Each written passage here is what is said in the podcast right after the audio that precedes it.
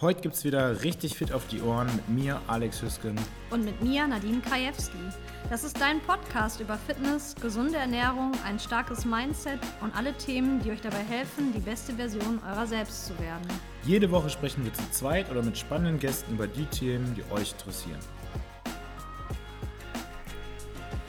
No Pain, No Gain. Das war schon damals der Leitspruch von Arnold Schwarzenegger. Und damit herzlich willkommen zu einer neuen Episode Fit auf die Ohren mit mir, Nadine Krajewski und mit dem Alex. Hallo. Wir müssen jetzt ein bisschen schmunzeln, denn es ist schon die vierte Aufnahme. Genau. Wir hoffen, das ist jetzt die letzte und wünschen euch ganz viel Spaß beim Zuhören und ein paar tolle Erkenntnisse. Genau. Warum haben wir uns heute ja dieses Thema ausgesucht? Und zwar glauben wir, dass jeder schon mal mit ähm, dem Thema Schmerz im Training in Berührung gekommen ist, entweder gewollt oder ungewollt. Und der Alex hat heute ganz viel wieder für euch vorbereitet, weil wir das Thema einfach mal ein bisschen mehr bespielen möchten. Vielleicht einmal als Eingangssatz, was, was heißt überhaupt äh, No Pain, No Gain?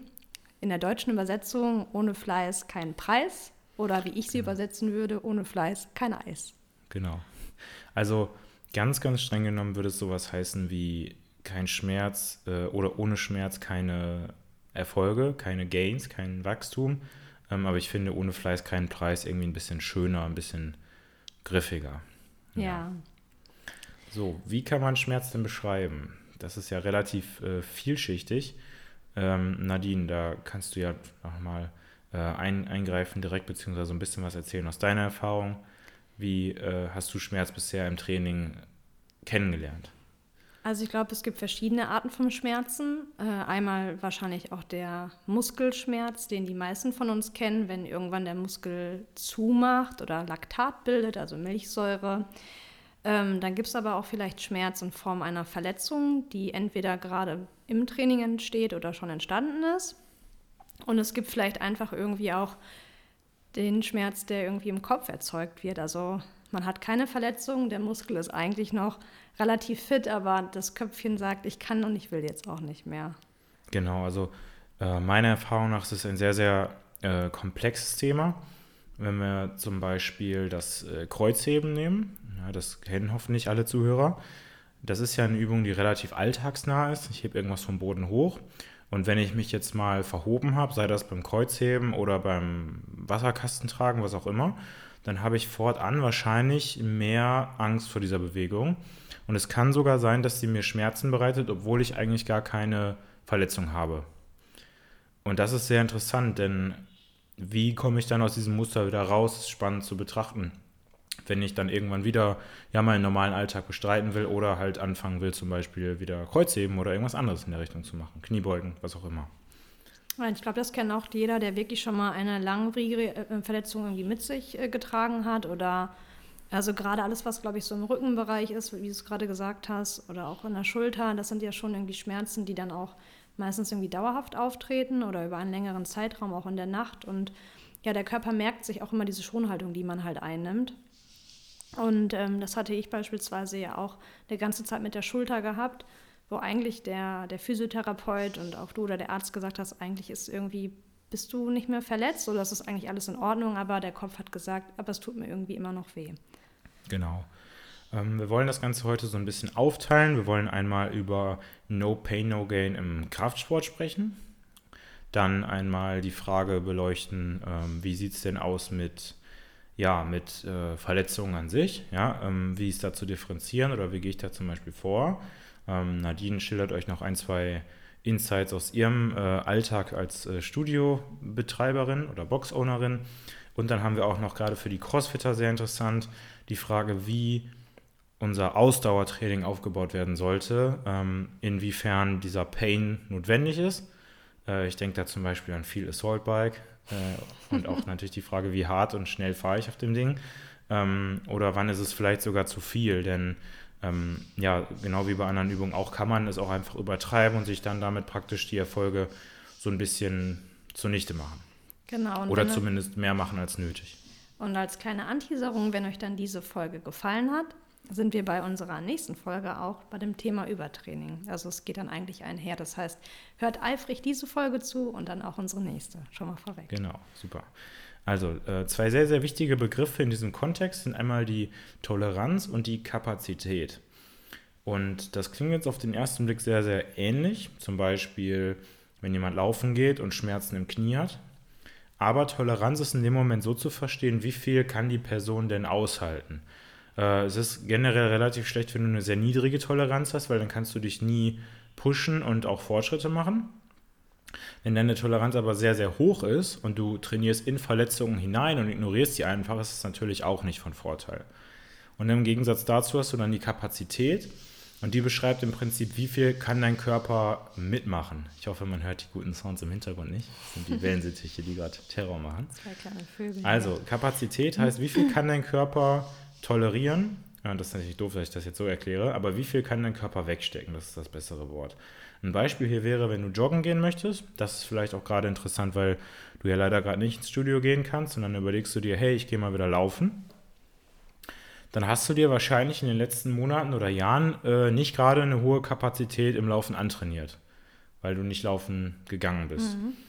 Und wenn du morgens aufstehst und du äh, hast äh, direkt Schmerzen im Fuß, dann ist vielleicht nicht die beste Idee, Idee, joggen zu gehen, weil deine Toleranz und deine Kapazität sehr, sehr niedrig sind. Wenn du aber zum Beispiel joggen gehst und erst nach zwei Kilometern fängt der Fuß an zu schmerzen, dann ist das ein Zeichen dafür, dass deine Kapazität an sich einfach zu niedrig ist und nicht unbedingt eine Verletzung das Problem ist. Das heißt dann, du hast dich einfach überlastet in irgendeiner Form und die logische Folge wäre, dass du dir dann antrainieren musst, dass du mehr laufen kannst, ohne Schmerzen zu haben. Meinst du, das ist auch manchmal ausschlaggebend, wenn wir äh, Members in der Box sehen, die beispielsweise auch über ihren Schmerz hinaus trainieren, dann haben die eine sogenannte hohe Toleranzgrenze wahrscheinlich. Also das heißt, ihr Trainingspensum, äh, Intensität ist da meistens dann auch schon über 80 oder 85 Prozent.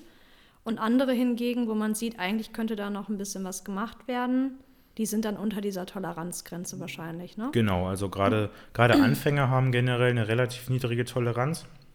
Und diese Toleranz, die bestimmt auch eigentlich maßgeblich, ob du Erfolge hast im Krafttraining, aber auch im Ausdauertraining, weil du musst eine gewisse Schmerztoleranz haben und da verschwimmen dann so ein bisschen die Linien, ist die Frage, habe ich jetzt Schmerz, weil mein Muskel brennt, habe ich Schmerz, weil ich keine Luft mehr bekomme, weil ich so außer Puste bin, ähm, dann ist das gut, oder habe ich Schmerzen, weil ich wirklich eine Verletzung habe.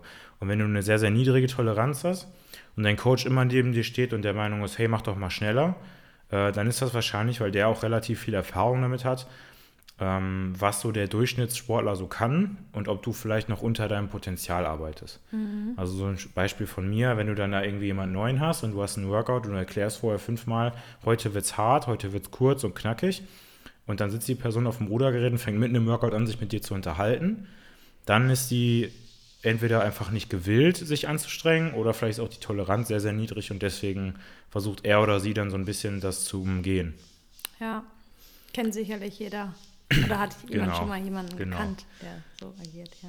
Also auf die zwei Begriffe werden wir gleich nochmal kurz zu sprechen kommen. Der nächste Punkt wäre dann äh, No Pain, No Gain im Kraftsport. Und da haben wir uns auch mal einige Studien zu angeschaut. Und generell kannst du Kraftsport ja auch einteilen in äh, solche Punkte wie Hypertrophie, das ist Muskelwachstum, Kraft, also Kraftaufbau. Und dann gibt es auch noch andere Punkte, sowas wie äh, Kraftausdauer, oder Explosivkraft oder Schnellkraft, wo wir jetzt nicht so gezielt drauf eingehen wollen. Und eigentlich kommt der Spruch No Pain, No Gain aus der Hypertrophie.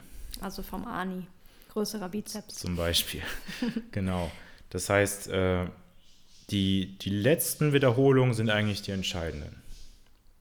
Wenn du jetzt sagst, die letzten Wiederholungen in der Hypertrophie, haben ja vielleicht auch schon einige mal in so ein Lehrbuch reingeschaut.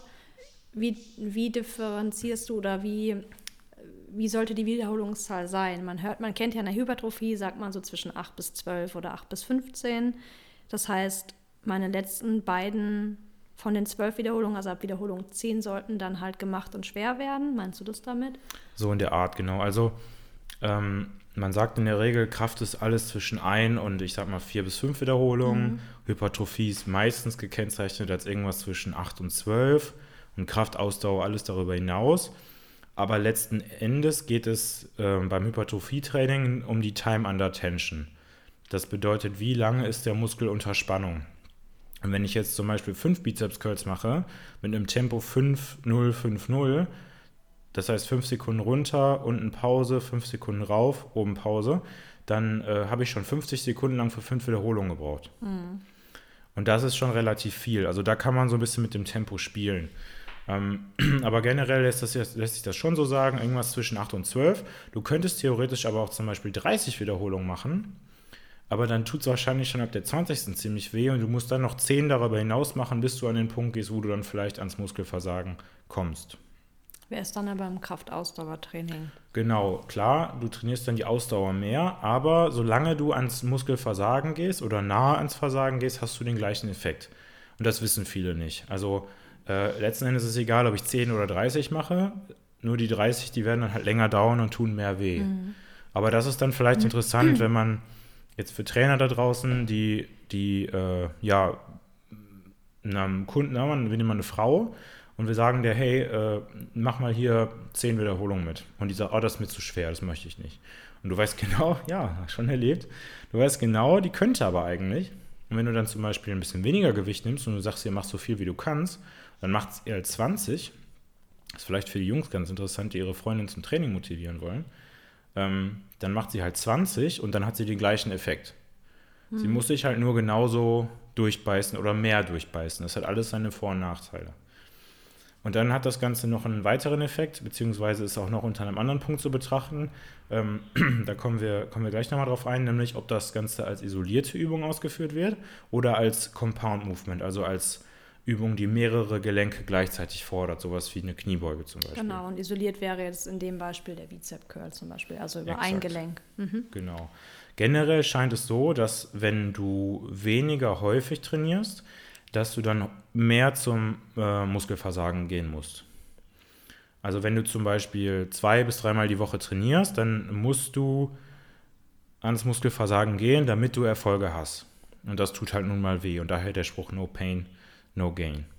Wenn du jetzt zum Beispiel CrossFit machst und du machst das nicht nur aus so, ich sag mal, aus Spaß an der Freude, sondern sehr, sehr intensiv und du trainierst zweimal am Tag, fünfmal die Woche, dann gehst du nicht in jedem Liegestütz, in jedem Burpee ans Muskelversagen, aber das hohe Volumen, weil du so viele Wiederholungen machst, führt letzten Endes dann auch dazu, dass du Muskulatur und oder Kraft aufbaust. Mhm. Beim Krafttraining ist es wiederum so, dass du nicht unbedingt immer ans Versagen gehen solltest. Also du trainierst mehr für die Qualität unter anderem?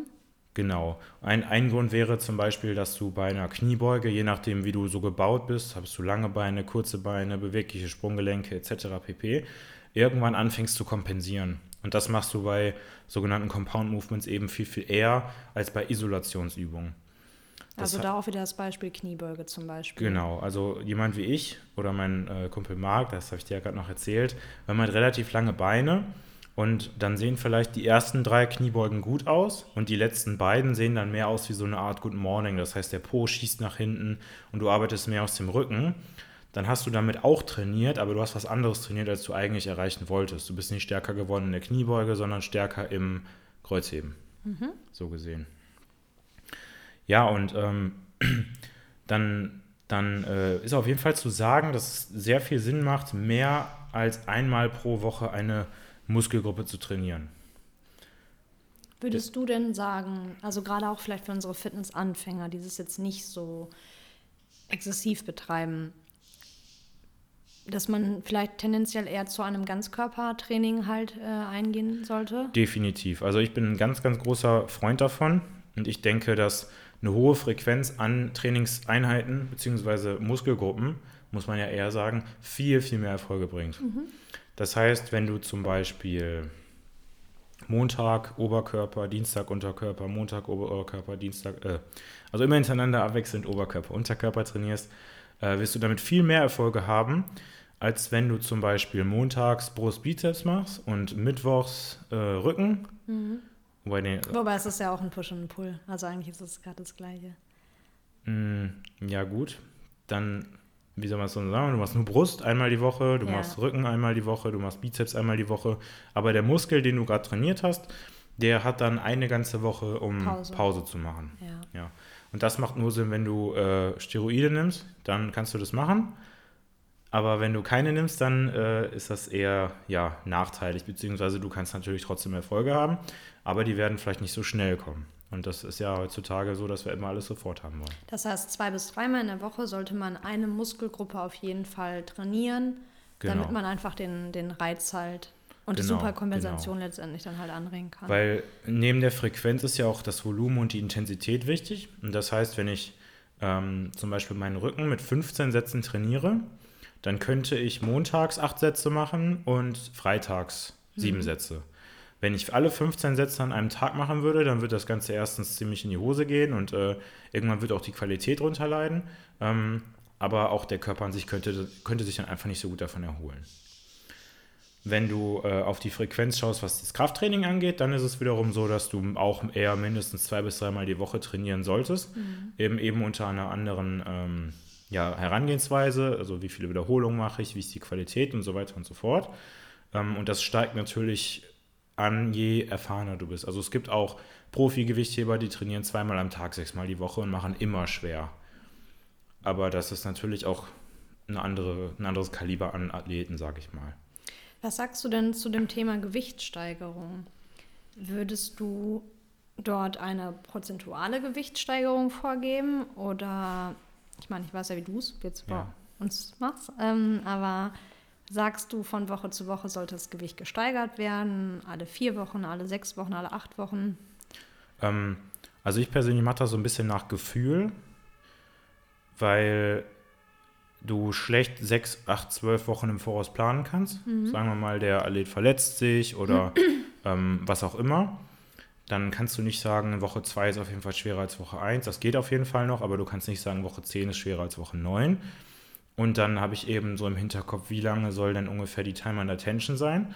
Wenn wir mal das Beispiel Kurzhantelrudern nehmen, dann ist das eine Übung, die sehr, sehr gut ist, meiner Meinung nach, weil wir im CrossFit wenig horizontale Zugbewegungen haben.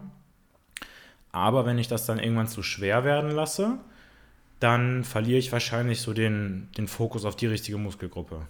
Mhm. Und da wäre dann eher so, da setze ich dann so an, dass, es, äh, dass das äh, ja, ein bisschen höheres Wiederholungsspektrum ist und ich dann nur sehr, sehr vorsichtig das Gewicht steigere. Und bei anderen Übungen, da pushe ich das ein bisschen mehr, zum Beispiel bei den äh, Squats, bei den Kniebeugen oder sowas. Wenn ich dann sehe, okay, es geht nicht voran, dann behalte ich das halt im Hinterkopf und kann dann daran so ein bisschen besser festmachen, wie es der Person gerade geht. Also wenn du mal einen schlechten Tag im Kurzhandelrudern hast, dann ist das nicht so aussagekräftig wie äh, zwei Wochen hintereinander Kniebeugen extrem schwach gefühlt. Dann wird es Zeit für einen Deload, also Last rausnehmen und ähm, erstmal ein bisschen lockerer angehen zum Beispiel. Und da kommen wir nächste Woche mal nochmal näher drauf zum Thema Übertraining. Genau. Wenn du, wenn du eine bestimmte Schwäche hast, also du möchtest irgendwo ja, mehr Fortschritte machen, dann zeigt die Wissenschaft relativ klar, dass äh, die schwächsten Muskelgruppen immer als erstes trainiert werden sollten.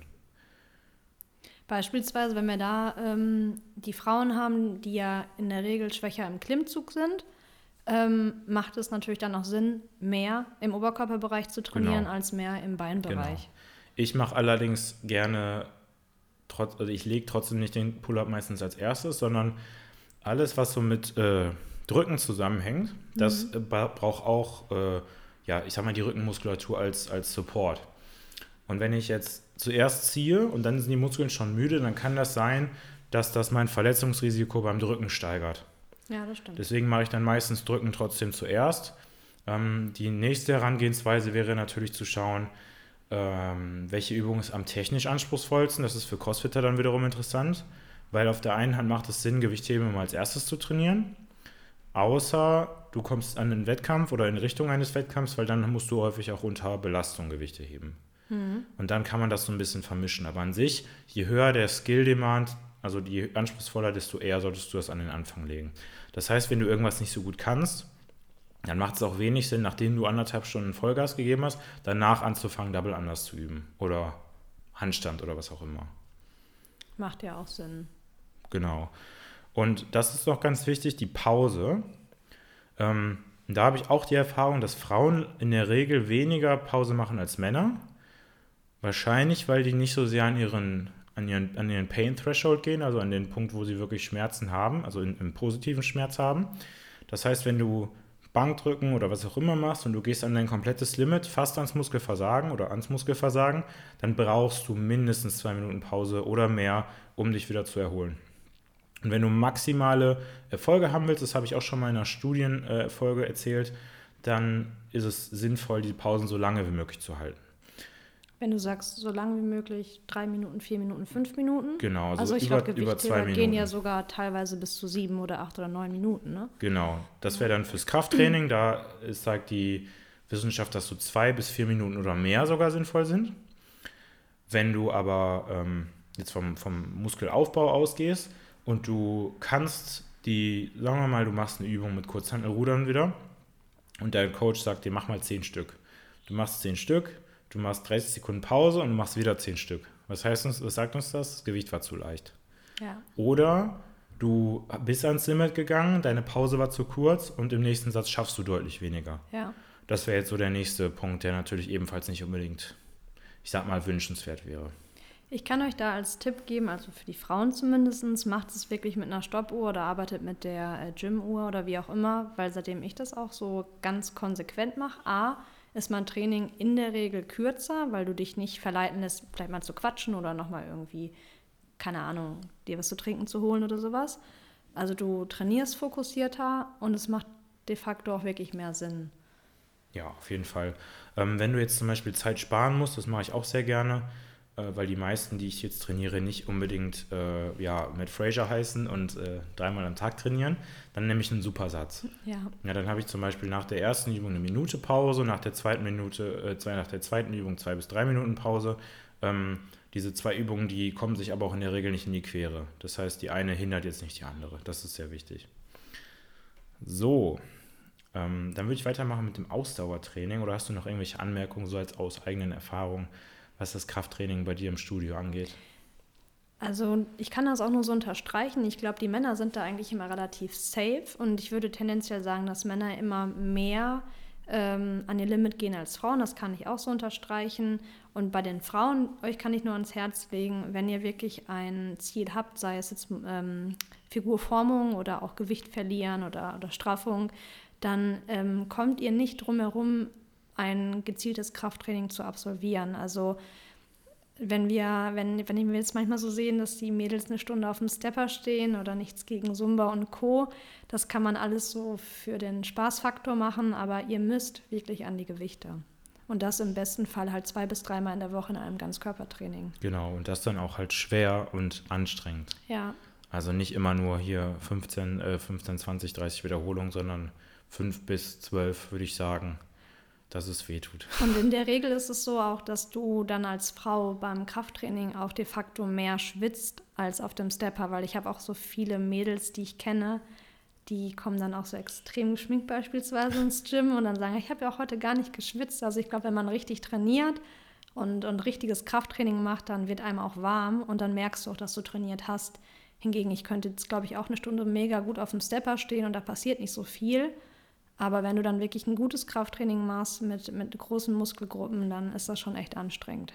Ja, gerade die, die großen Übungen, sage ich mal. Ja. Also wenn du, auch gerade wenn du Zeit sparen willst oder du möchtest schnelle Erfolge haben oder mehr Erfolge haben, dann macht es Sinn, Verzeihung, dann macht es Sinn, ich Anfänger, die, äh, die Grundübung zu erlernen, also Kreuzheben lernen oder Kniebeugen lernen, weil das eben die sind, wo du dann auch ins Schwitzen kommst und wo du viel Gewicht bewegen kannst. So, jetzt zum Thema Ausdauertraining. Und hier habe ich ein interessantes Beispiel von meinem äh, Coach, der sehr intensiv auch forscht mit sowas wie Blutsauerstoff oder Muskelspannung. Und ich versuche das jetzt so einfach wie möglich zu fassen. Ähm, Nadine, saßt du schon mal auf einem Assault Bike? Immer wieder, ja. genau. Also einfach ein äh, tolles Ding. Und wenn du das nicht magst, äh, ist es wirklich, ist es wirklich sinnvoll. Äh, unter anderem, weil du einfach so viele Muskeln auf einmal benutzen kannst und die, äh, die Belastung exponentiell zunimmt. Das heißt, du kannst sehr viele ja, Time-Domains auch auf einmal abdecken. Das ist super, super unkompliziert. Und ähm, wenn ich, ich jetzt sagen würde... gerade so richtig schön zu reden, ne? Ja. Aber wenn ich jetzt sagen würde, fahr doch mal 30 Sekunden so schnell du kannst und mach so viele wie Kalorien wie möglich in 30 Sekunden. Ja, da willst du jetzt meine Kalorienanzahl große, wissen? schon große Augen. Ähm, nee, weißt du wahrscheinlich nicht auswendig. Nee. Aber mhm. das ist ein Test, mit dem mein Coach Evan ähm, gearbeitet hat oder arbeitet. Und dabei misst er dann, was in den Muskeln der Sportler passiert. Mhm. Und das Gerät spuckt ihm zwei Zahlen aus. Das eine ist die Stärke der Kontraktion, also wie hart arbeitet der Muskel. Kontraktion ist das Anspannen der Muskulatur. Und der nächste Wert wäre der Blutsauerstoff. Und wenn du jemanden nimmst, der ein Anfänger ist, dann geht sein Blutsauerstoff runter auf ungefähr 30 Prozent und die Kontraktionsstärke geht auch runter. Das heißt, beide dümpeln dann ungefähr auf der, ja nicht auf der gleichen Höhe rum, aber die, die verlaufen relativ parallel zueinander. Das heißt, diese Person, die nutzt nicht alles an Sauerstoff, was in ihrem, äh, was vorhanden ist. Das heißt, um es ein bisschen komplizierter zu sagen, es sind nicht genug Mitochondrien da. Also Kraftwerke äh, genau, der Zellen. So sagt man ja. das immer. ja. Die Mitochondrien, die verarbeiten den Sauerstoff und wenn noch Sauerstoff vorhanden ist, aber du kannst nicht weiter pushen, dann heißt das, du hast nicht genug Mitochondrien. Und wir sprechen da von einer Utilization Limitation, auf Englisch gesagt. Und der, der nächste Typ von Athlet, äh, ein Grund übrigens, warum dann die Anfänger das vielleicht nicht können, ist auch einfach eine fehlende Übung. Das heißt, wenn du dann ein halbes Jahr lang regelmäßig Bike gefahren bist, dann hast du auch nicht nur bessere Ausdauer, sondern auch deine sogenannte intramuskuläre Koordination wird besser. Ja, und auch fehlende Muskulatur einfach. Also es heißt jetzt nicht so, dass Anfänger keine Muskeln haben, aber die sind einfach, ist einfach nicht so stark ausgebildet. Genau, genau. Ne? Du musst ja. natürlich auch Kraft aufbringen und du musst deinen Muskeln dann auch zeigen, hey, wie arbeitest du denn überhaupt? Ja. So und der, ich sag mal, äh, ja, Intermediate-Athlet, bei dem sinkt der Blutsauerstoff auch, aber nicht so stark. Der ist dann so bei 10, 20 Prozent und seine Muskelspannung, die sinkt dann so langsam über das Intervall hinweg. Das heißt, der kann dann irgendwann nicht mehr so, nicht mehr so viel Power-Output geben. Der wird einfach langsamer. Und das ist jetzt sehr spannend. Der Elite-Crossfitter, also die richtig, richtig guten, deren Blutsauerstoff geht sehr schnell runter bis auf fast 0%, aber die können die Kontraktionsstärke trotzdem aufrechterhalten. Das heißt, in, dem, in seinem Muskel passiert eigentlich was komplett anderes als in dem Muskel vom Anfänger. Und einer der Gründe, warum der Profi das kann, ist klar, der hat so viele Mitochondrien, dass er den gesamten Sauerstoff verbrauchen kann. Mhm. Aber, und das ist auch wichtig, der hat einfach sehr viel Biss. Also der, der leidet dabei ganz große Schmerzen, aber es ist ihm egal. Und das ist auch so ein Punkt von No Pain, No Gain. Und das muss man sich leider antrainieren. Das kannst du nicht von Anfang an.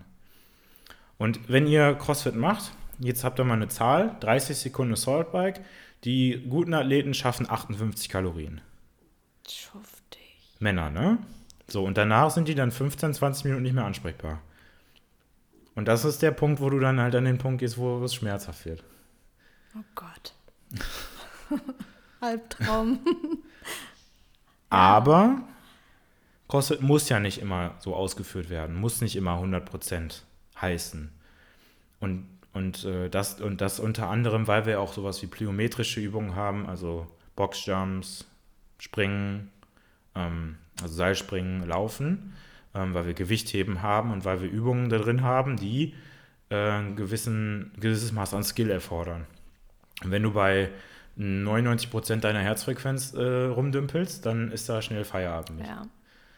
Und ähm, das ist auch so ein, so ein Ding, mit dem ich arbeite und wo auch dieser, dieser Spruch No Pain, äh, No Gain relativ relevant ist, ist, dass du, ähm, also so arbeite ich mit verschiedenen Energiesystemen bzw. Parametern ähm, kategorisierst.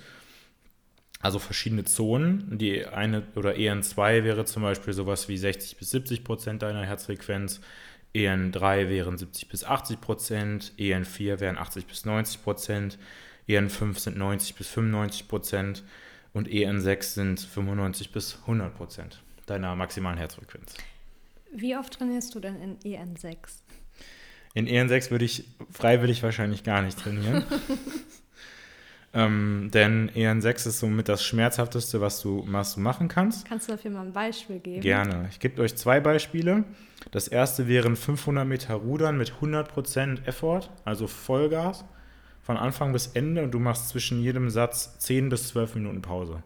Mhm. Und die brauchst du auch. Und das zweite Beispiel wäre, das ist natürlich für jemanden, der äh, sehr erfahren ist, Fran, also mhm. 21, 15 und 9 Thruster mit 42,5 bzw. 30 Kilo und Pull-ups. und Pull-ups.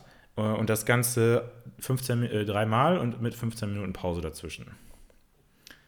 Das würde ich aber nur bei jemandem machen, der äh, Fran immer in unter drei Minuten schafft. Mhm. Also dreimal hintereinander. Und das ist natürlich wirklich. Ähm, Aua.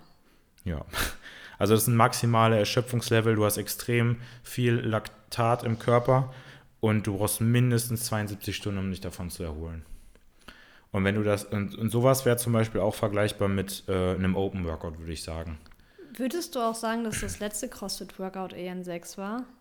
Äh, das, weißt du, jetzt äh, bei den Games, also mit dem, äh, was war das? Handstand-Push-Up und. Meinst du äh, Atalanta? Ja, genau. Nee, auf keinen Fall. Nee, weil, weil, das, weil das zu, zu, äh, zu, zu, zu, lang war, genau. Ja. Ähm, ich würde eher sagen, es war, ja, was war es denn? Also streng genommen, kann das, wie, wie lange haben die gebraucht? Eine Stunde, glaube ich, so. In ja, du kannst ja nicht eine Stunde mhm. bei, äh, bei, bei, bei 90 Prozent deiner ja. Herzfrequenz arbeiten. Ich würde, ja, ich würde mal sagen, das wäre fast schon eher ein 2 oder eher ein 3. Mhm. Die Intensität ist einfach nicht so hoch. Ähm, aber CrossFit ist da natürlich auch nochmal was anderes. Wenn man das jetzt zum Beispiel rein aus der Cardio-Perspektive betrachtet, dann wäre EN3 etwas, wo sehr wenig Laktat entsteht. Das heißt, du fährst so langsam oder du wechselst so auf das Gerät, dass zwar etwas Laktat entsteht, aber nicht viel. Und das ist auch einer der Gründe, warum wir so, erschöpft sind, weil das Laktat ähm, auch ja, unserem Körper über verschiedene Mechanismen zeigt, okay, das war ganz schön heavy. Also Laktat für, für all diejenigen, die es jetzt nicht kennen, ist die sogenannte Milchsäure, die sich halt im Muskel bildet. Und das ist das, wenn ihr beispielsweise, ich glaube, jetzt geht ihr ja viel laufen vielleicht draußen, Ihr merkt es, wenn der Muskel irgendwann auch anfängt, so ein bisschen zu verkrampfen oder dicht zu machen und wenn eigentlich auch nichts mehr dann geht. Genau, der fängt an zu brennen im Prinzip. Ja. Und Laktat ist ja per se auch nicht schlimm, aber je mehr Laktat entsteht, desto erschöpfter sind wir in der Regel von unserem Training. Und wenn eigentlich auch einmal Laktat im Muskel in einer hohen Konzentration enthalten ist, dann kriegst du es halt eigentlich auch nicht mehr so schnell wieder raus. Nur das wäre zum Beispiel ein Punkt, warum jemand ein guter oder nicht so guter Crossfitter ist, weil ähm, er zum Beispiel in der Lage ist, das Laktat sehr schnell wieder abzubauen. Und das funktioniert zum Beispiel auch so, dass Laktat als äh, Treibstoff genutzt werden kann. Zum Beispiel in anderen Muskeln. Das heißt, wenn meine Beine brennen und ich bin ein guter Athlet, dann könnt, könnte die Muskulatur in meinem Oberkörper das Laktat als, ja, ich sag mal, Treibstoff nutzen. Mhm. Klingt jetzt ein bisschen komisch, aber ähm, das funktioniert ganz gut. Und Laktat entsteht zum Beispiel, wenn ihr eine relativ starke Kontraktion im Muskel habt. Auch einer der Gründe, dann, dann ist der Körper nicht mehr so gut in der Lage, das äh, Blut wieder rauszupumpen ja, und auszutauschen praktisch. Und dann habt ihr keinen neuen Sauerstoff im Muskel. Und wenn ihr keinen neuen Sauerstoff habt, dann entsteht eben Laktat. Ja. Und das ist eben nur, nur kurzfristig äh, ja, sinnvoll und irgendwann fängt es dann eben an zu brennen. Und äh, ja, warum ich dieses Thema aufgeführt habe, ist die Sache, dass je nachdem, oder der Punkt, dass ihr je nachdem, in welcher Herzfrequenz ihr arbeitet, verschieden lange Erholungszeiten habt. Also wie gerade schon gesagt, EN6 sind 72 Stunden äh, mindestens. EN5 wäre sowas wie das Open Workout 15.5 mit 27, 21, 15, 9 äh, Rudern und Thruster. Super schönes Ding. Da brauchst du ebenfalls mindestens 72 Stunden für. Und bei sowas wie EN4, auch da ein Beispiel, das wären zum Beispiel 1000 Meter Rudern, ähm, 30 Sekunden Pause für drei Durchgänge, dann drei Minuten Pause und das für zwei Sätze, also insgesamt äh, 6000 Meter Rudern mit ungefähr 85 bis 90 Prozent Effort. Oder sowas wie 30 Minuten Laufen für maximale Meter, das wäre auch EN4. Und da brauchst du ungefähr 48 Stunden, um dich zu erholen. Und äh, EN3 wären äh, eher moderate Workouts, äh, sowas, wo du mit 80% Effort ungefähr arbeitest, wo du immer noch äh, kontrollierte Antworten geben kannst, jetzt nicht unbedingt einen ganzen langen Satz, aber zumindest äh, in so fünf, sechs Wörtern könntest du jemandem antworten. Das ist ein ganz guter Punkt oder ein ganz guter Punkt, sich zu orientieren. Und das Ganze könnte man ja auch mit beispielsweise einer Herzfrequenzuhr auch messen. Korrekt? Genau, auf jeden ja. Fall. Da würde ich auch auf jeden Fall mit arbeiten. Ähm, so Talk-Tests sind natürlich sinnvoll, aber wenn du so einen Pulsgurt oder sowas hast, dann ist es ein bisschen, bisschen effektiver. Ein bisschen angenehmer, genau. Musst du nicht immer mit dir selber reden. Genau, so. Und jetzt zum Abschluss vielleicht nochmal die Frage, was heißt denn Schmerz? Also Schmerz ist sehr, sehr umfangreich. Äh, wenn du ja im Training Erfolge haben willst, dann musst du Schmerzen auf jeden Fall eingehen. Ähm, wenn du im CrossFit gut werden willst, dann muss das aber nicht heißen, dass du jeden Tag an deine absolute Kotzgrenze gehst. Wie wir gerade gelernt haben, ist das nicht unbedingt förderlich. Da wären wir dann auch beim nächsten Thema, nämlich Übertraining. Könnte dann auch ein, Genau. könnte auch passieren, wenn du eigentlich immer auf die 12 trainierst, also immer bis ans Limit gehst. Genau. Und dann eben darüber hinaus aber auch akzeptieren, okay, ich bin verletzt oder ich habe die Kapazität meines Körpers überschritten und sich selber dann fragen, ist jetzt meine Toleranz das Problem? Warum habe ich aufgehört? Weil ich, weil mein Körper nicht mehr konnte, weil er verletzt ist oder weil mein Körper nicht mehr konnte, weil er einfach übersäuert ist zum Beispiel oder habe ich aufgehört, weil meine Toleranz zu niedrig war und ich einfach nicht mehr wollte? Jetzt habe ich nochmal eine Frage, so für alle, die vielleicht gerade erst mit dem Sport beginnen. Ähm, ist denn diese Toleranzschwelle auch lernbar? Ja, auf jeden Fall. Ja, ne? Also das ist ja einer der Gründe, warum die äh, fortgeschrittenen Athleten so äh, gut sind, weil die ihre Toleranz extrem nach oben pushen und dann auch diese Schmerzen ignorieren. Ein weiteres schönes Beispiel wären, zum, wären die Hände. Wenn du Klimmzüge lernen willst und du hängst an der Stange und nach drei Sekunden lässt du los, na, meine Hände tun weh. Ist natürlich auch nicht böse gemeint, ähm, aber du kannst natürlich nicht erwarten, dass du besser in den Klimmzügen wärst oder vielleicht sogar Muskulatur in den Muskeln aufbaust, wenn du nie an diesen ja, Punkt des Muskelversagens gehst, weil deine Hände dich immer daran hindern. Oder du immer aufgibst und deine Hände praktisch gewinnen lässt, wenn du weißt, was ich meine. Ja. Also es gibt auf jeden Fall ähm, für all die Anfänger, es gibt immer, ich sag mal, ja, Hoffnung wäre jetzt der falsche, falsche Begriff, aber beißt euch da wirklich halt durch, hört nicht immer gleich auf, unterscheidet für euch selber, tut es jetzt gerade weh, weil es der Kopf sagt oder weil es dann vielleicht eine Verletzung ist. Ähm, vielleicht fängt man irgendwie an, wenn man dreimal die Woche eine Class besucht oder jetzt auch zu Hause trainiert, dass man zumindest dann vielleicht am Anfang sagt, zwei Workouts ziehe ich auch mal bis zum Ende komplett durch. Also das finde ich ist zum Beispiel auch ein großer Vorteil, wenn man wieder im Gym trainieren kann, wenn du in dieser Gruppe bist, dass du ähm, irgendwie dann doch gepusht und gewillt bist, dann auch eine Stunde vernünftig bis zum Ende durchzumachen. Ich glaube, das ist so ein bisschen das Problem, wenn die Leute momentan zu Hause sind, dann sagt man ja vielleicht doch mal die ein oder andere Wiederholung skippe ich mal. Auf jeden Fall. Und aus dem Grund schaut auf jeden Fall mal in so einer Zoom-Class vorbei. Da habt ihr dann mal einen Coach, der drüber schaut. Ähm, kleines Geheimnis, ich kann sehr gut sehen, ob jemand noch kann oder nicht.